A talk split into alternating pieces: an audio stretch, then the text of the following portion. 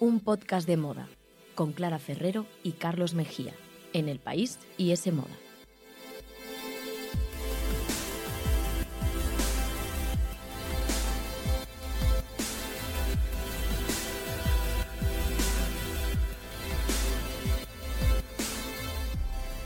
Hola, ¿qué tal? Bienvenidos a un podcast de moda. El podcast que escuchas mientras haces cosas importantes o no, tú sabrás, aquí te queremos igual. Nos podéis escuchar, como siempre, en iTunes, Google Podcast, la web de Semoda y también los podcasts del país. Y podéis seguirnos en Instagram, arroba un podcast de moda y también en Twitter, arroba un podcast de moda.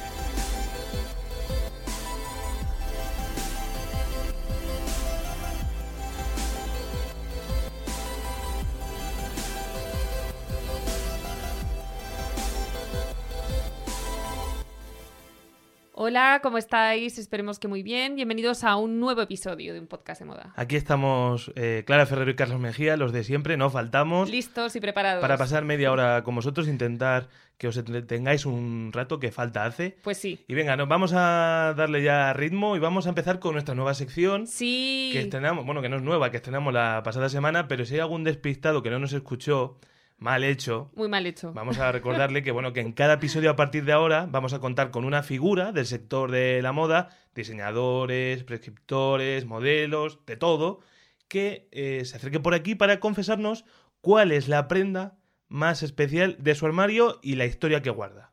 Sí, el otro día inauguró la sección la diseñadora Teresa Helbig y hoy tenemos a una de las españolas más influyentes de Instagram.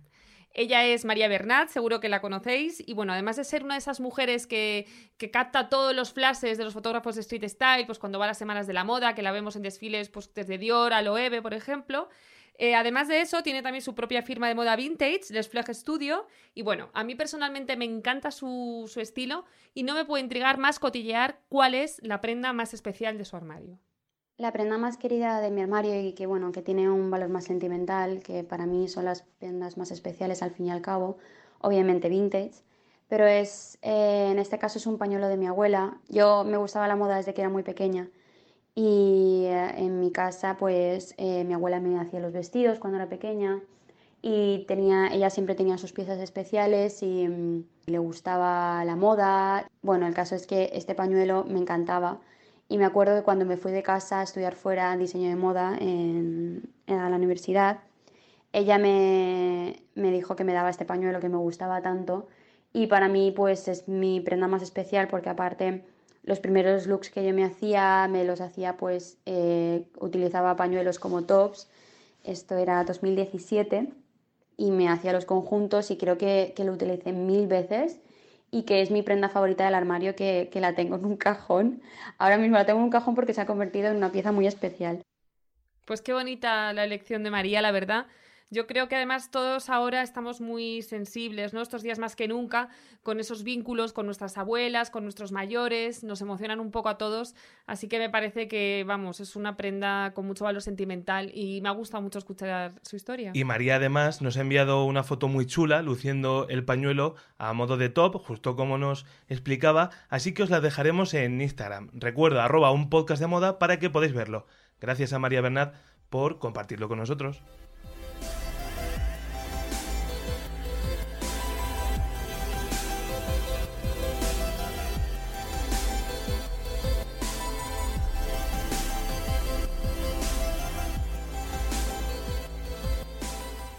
Pues estaba pensando yo, Clara, que este primer programa de mayo debería haber estado dedicado, ¿no? A recopilar y comentar los vestidos más increíbles, preciosos, locos y aspiracionales de la Gala Met de Nueva York. Sí, como cada año, que es que la verdad que nos quejábamos mucho en enero y febrero de tanta temporada de Sí. premios, de tantos programas que grabamos, pues a horas un poco intempestivas y demás, y ahora me quejo de lo contrario, porque en el fondo nos gusta la, bueno, pues que la actualidad, ¿no? Pero mira, vamos a viajar en el tiempo. O sea, que tenemos Hoy, programa, ¿no? Que eh, no sea del Met. Como vuelve la serie del Ministerio del Tiempo, nos subimos a ese barco y nos vamos a la primavera de 1998. Uf, Madre mía. al United Center de Chicago, un pabellón a reventar, donde juegan los Chicago Bulls y en el que 20.000 personas, más de 20.000 personas, esperan enfervorecidas a que salgan a la pista sus estrellas. A ver si las escuchas. Ah, pues mira, es- espera, espera, que me voy a coger una cerveza y unas Ya, patatillas pero está empezando, venga. que a mí los partidos me gusta verlos en condiciones.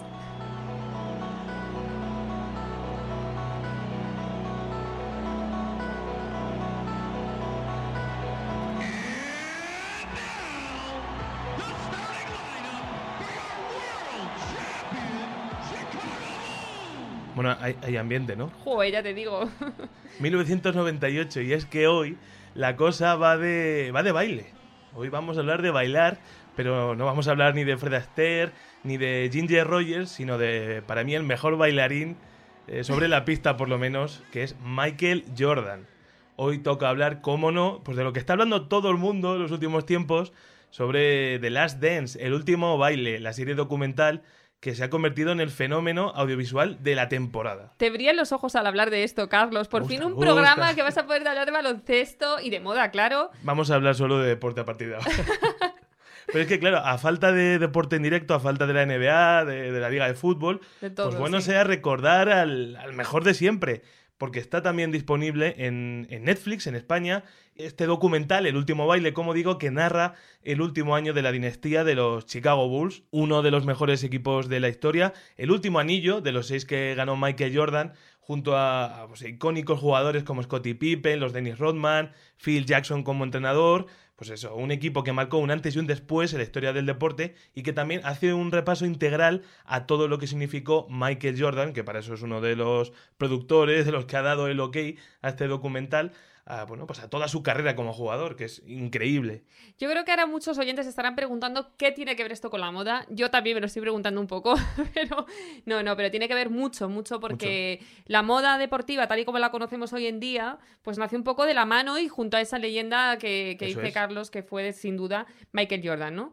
El éxito del documental además ya está dejando ver sus resultados en la industria, Mm. porque a pesar del confinamiento, de que estamos en casa sin poder ir a comprar y esta crisis que estamos sufriendo, las ventas de merchandising de las Air Jordan han subido ya un 40% con respecto a, bueno, al mismo periodo del año, año ¿no? Del año pasado, sí.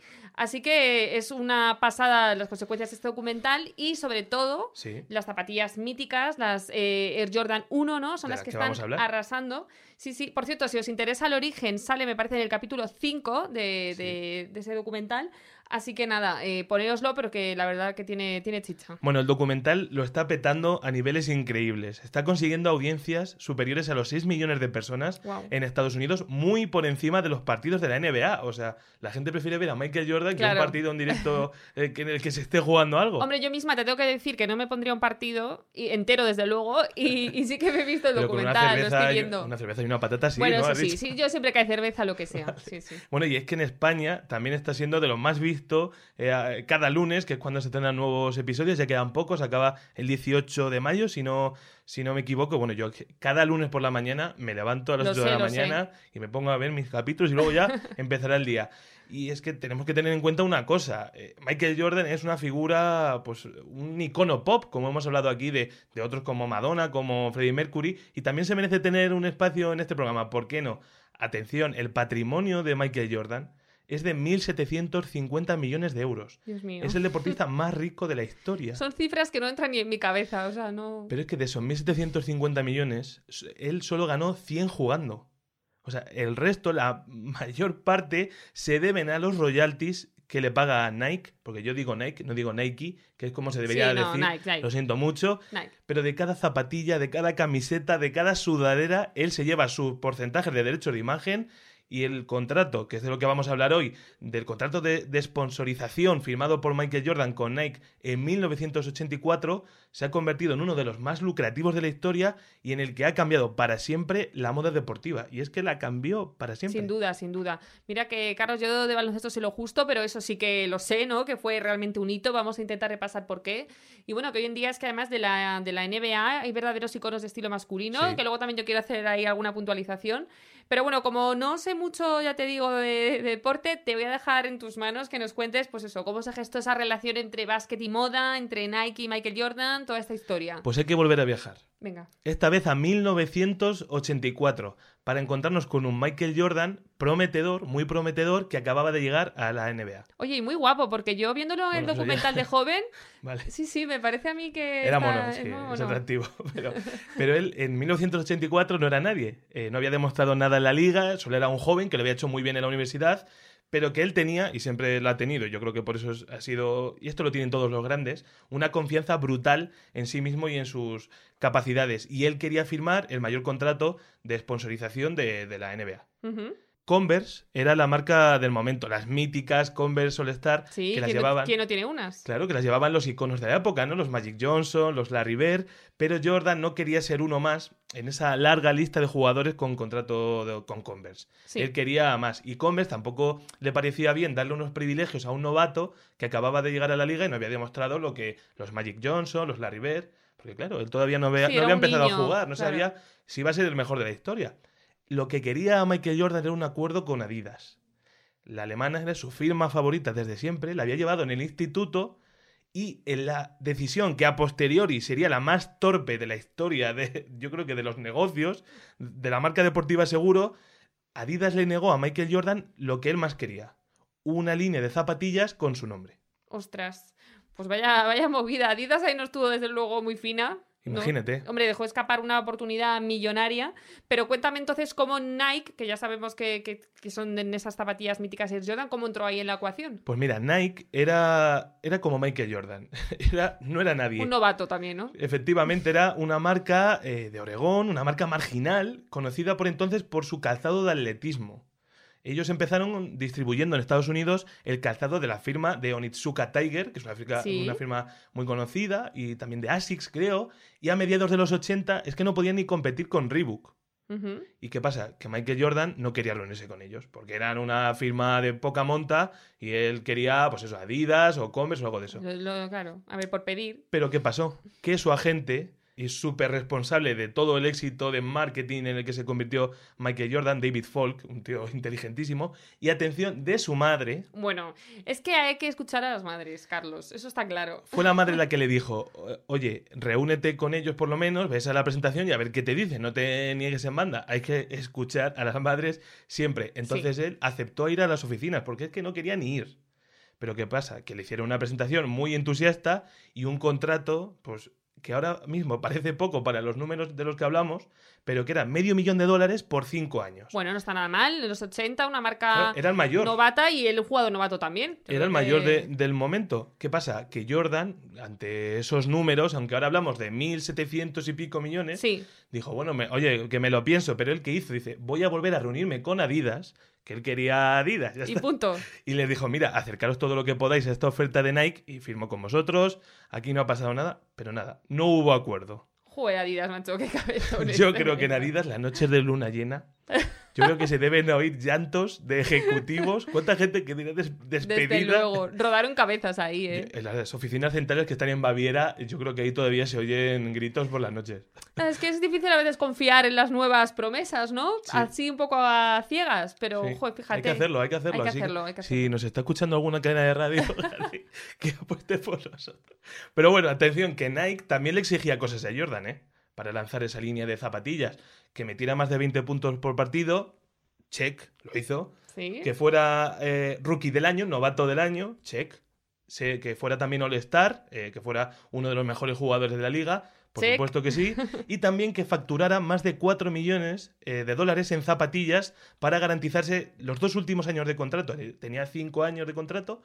Si facturaba 4 millones el primer año, quedaba todo asegurado. Sí. Y después de conseguir todos esos check, check, check, supongo que ya, pues como dicen, ¿no? Lo demás es historia. Pues así es, el escolta tuvo su línea de zapatillas, las Air Jordan 1, que se convirtieron en una de las más famosas de la historia. No sé si, si os acordáis, seguro que las tenéis en la cabeza, son estas zapatillas de cuero tipo bota, con los colores oficiales de los Chicago Bulls, ¿no? El blanco, el rojo y el negro, y un logo compuesto por una pelota de baloncesto a la que, a la que le salían unas alas y que luego también se sustituiría por el logo actual de Air Jordan, que es el Jumpman, el hombre que salta, ¿no? Sí. Que es como ese hombre saltando en Esa forma de V sombra, ¿no? Un poco que es de... el logo de Michael Jordan, efectivamente. Y las vendían por 65 dólares, unos 60 euros. Y acuérdate que antes te he comentado que Nike, una de sus exigencias era que facturara 4 millones de dólares en zapatillas en su primer año, ¿no? Sí. Ellos pensaban que a lo mejor podía estar alrededor de los 3 millones, por ahí. ¿Sabes cuánto facturaron en un año? No lo sé, pero me parece que será una barbaridad. 126 millones. Ostras. O sea, de cuatro, que ya les parecía como De una que- super, eh, un superobjetivo, ¿no? A 126. madre mía, 126 de mi vida. millones. Fue una locura. Eh, Michael Jordan empezó a jugar, se convirtió en el mejor de la liga y las zapatillas triunfaron. El nombre, por cierto, de Air Jordan se le ocurrió a su representante, a David Falk, del que El que hemos decías, ¿no? Que Ah. era un- el mago de todo Sí, esto. es el mago del marketing y que se basó pues, en la capacidad brutal que tenía ese jugador para volar. Es que volaba, le llamaban su majestad del aire.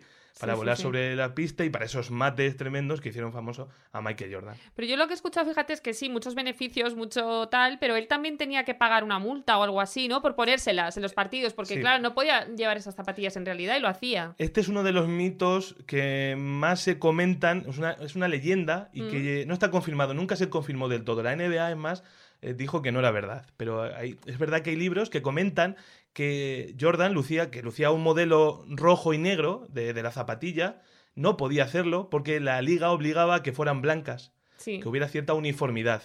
Y que al pasarse esa ley por donde le daba la gana, tenía que pagar 5.000 dólares por cada partido. Bueno, que son 5.000 dólares, ¿no? Para su Sí. fortuna y para la visibilidad que daban las zapatillas al final en los partidos. ¿Qué pasa? claro. Que este mito, que nunca se confirmó, eh, Nike eh, lo aprovechó, sin embargo, todo ese ruido para incluirlo en su campaña publicitaria de las zapatillas.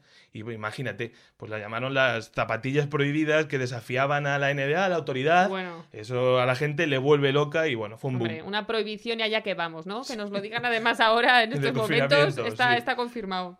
Bueno, pues sin duda ha quedado claro, clarísimo, que las Air Jordan revolucionaron el marketing del calzado y además a unos niveles eh, increíbles, porque antes de ellas, las sneakers no había ni esa cultura sneaker alrededor de las zapatillas y solo las vestían realmente pues los deportistas y los hip hoperos y tal. Sí, no, no se veían en los colegios ni por la no, calle. ni eran un objeto de deseo, ni de culto, ni nada de esto, ¿no? De hecho, bueno, para que nos hagamos una idea, en una época en la que no había ni siquiera anuncios de zapatillas en la televisión, Reebok era la que más vendía por aquel entonces, pero era gracias a las zapatillas femeninas para hacer aeróbic. Hombre, con sea, Jane Fonda. Sí, con Jane Fonda esos años, claro, sí, sí. O sea, que imagínate también el cambio que supuso todo esto y cómo pasaron de ser algo un poco más marginal, una subcultura, a ser realmente mainstream y, y bueno, y cada día más lo estamos viendo Yo, ahora. yo creo que lo que pasó con Michael Jordan, que sin duda eh, fue un deportista tremendo, pero toda la maquinaria de marketing que él inauguró, ¿no? Y que han seguido todos, fue algo así como en esos momentos en el que los planetas se alinean. Total. Por decirlo de alguna forma. Yo leía a un periodista que decía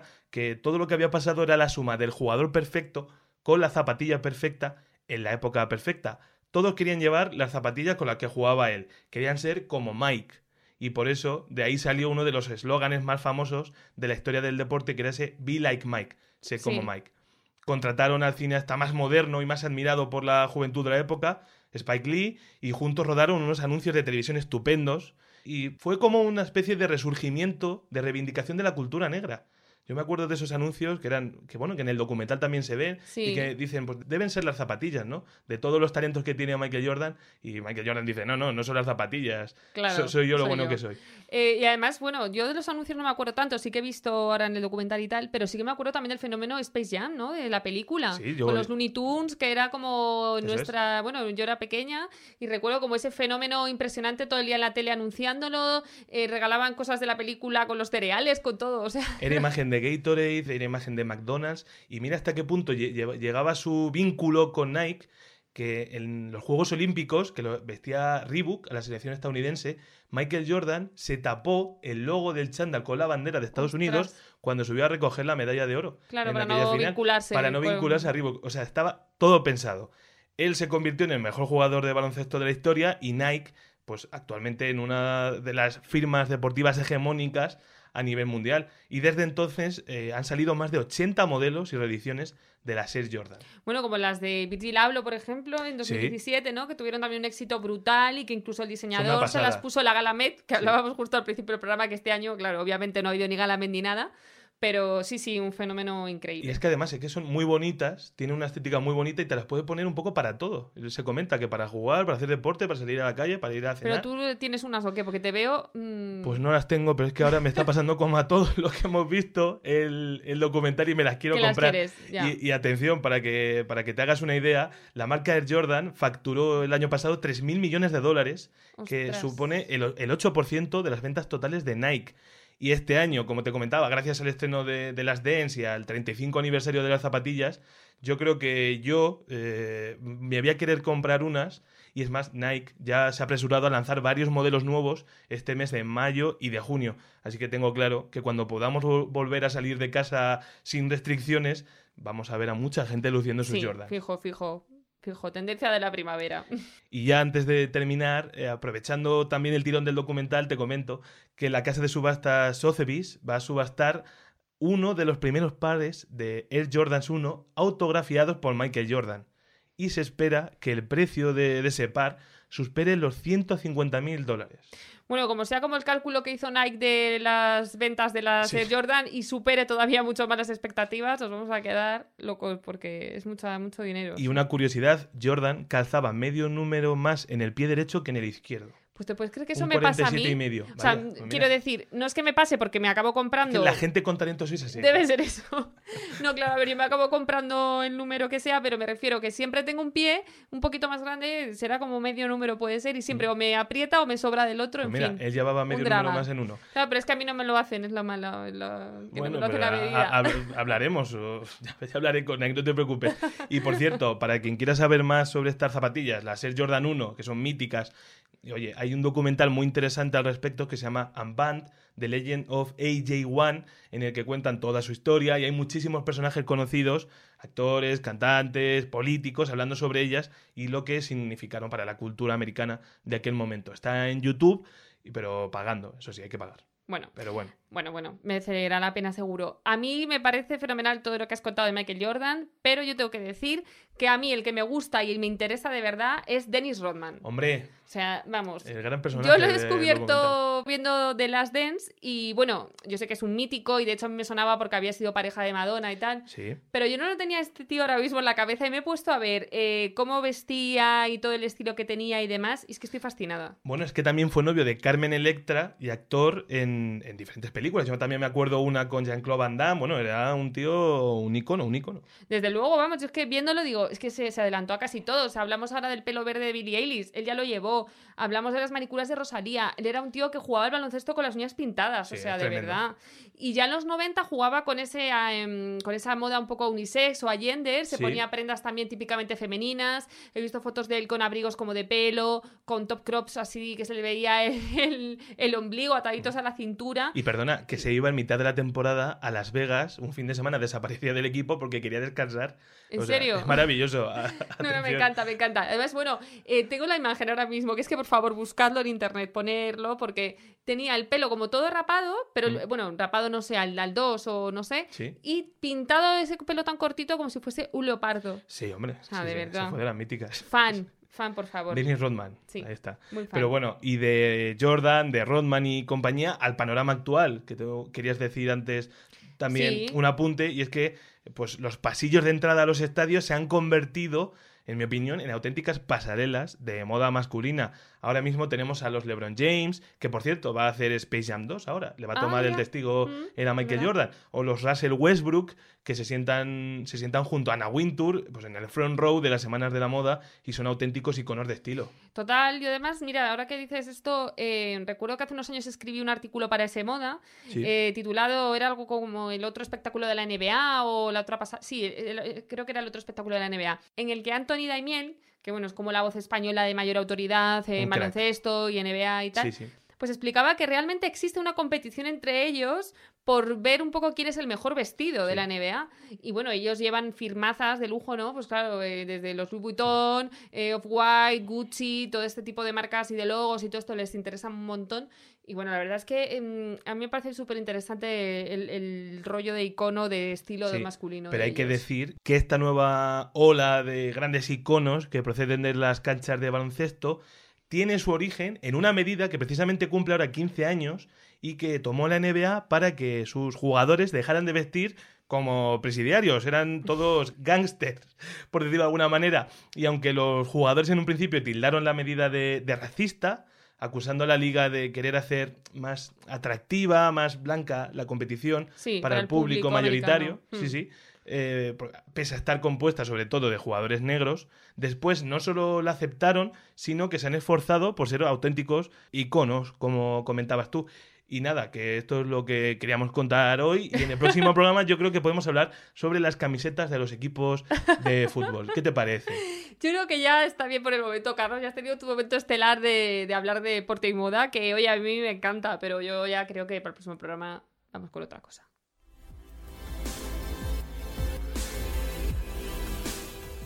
Síguenos en Instagram, arroba un podcast de moda.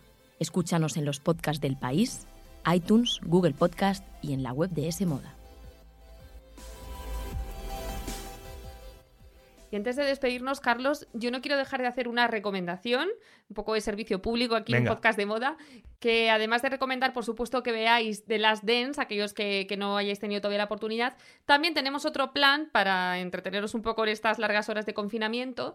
Y bueno, ya sabéis que ahora hay muchísimos museos a lo alrededor de todo el mundo que están haciendo exposiciones online o que están dejándonos ver sus obras desde el sofá. Y hay una exposición de moda, eh, la de Dior, que en concreto se llama Christian Dior, Designer of Dreams, que ya está disponible en YouTube. La marca ha hecho como un documental como de una hora, está en su canal de YouTube, eh, en el que bueno se hace un recorrido por toda esta exposición que bien, ha me parece pasado. muy interesante. Sí, sí, sí, sí, porque además ha pasado ya por museos como por ejemplo el de las Artes Decorativas de París o incluso el Victorian Albert de Londres, que ha sido su exposición más visitada de la historia, o sea que es que es un fenómeno. Y en. España no ha pasado, o sea que No, tenemos la en España no, entonces, claro, tenemos la oportunidad, hace un repasito pues desde el año 47, eh, que bueno, es el año mítico en el que Christian Dior inventó ese New Look, pues hasta 2017. Así que hay looks para aburrir, desde vestidos de Diana de Gales hasta de, bueno, de ahora de vestidos que han llevado Charlize Theron o Jennifer Lawrence. Mm. Bueno, que está muy bien para echar una horita viéndola, así que Está en YouTube. recomendación, está en YouTube. Sí, Pues con este Christian Dior, diseñador de sueños, eso es. nos vamos a despedir hasta el próximo programa, hablar de fútbol en el próximo programa. que no, repito. Carlos, que no. Bueno, bueno, gracias por escucharnos. hasta luego. S Moda, el tercer sábado de cada mes gratis con el país.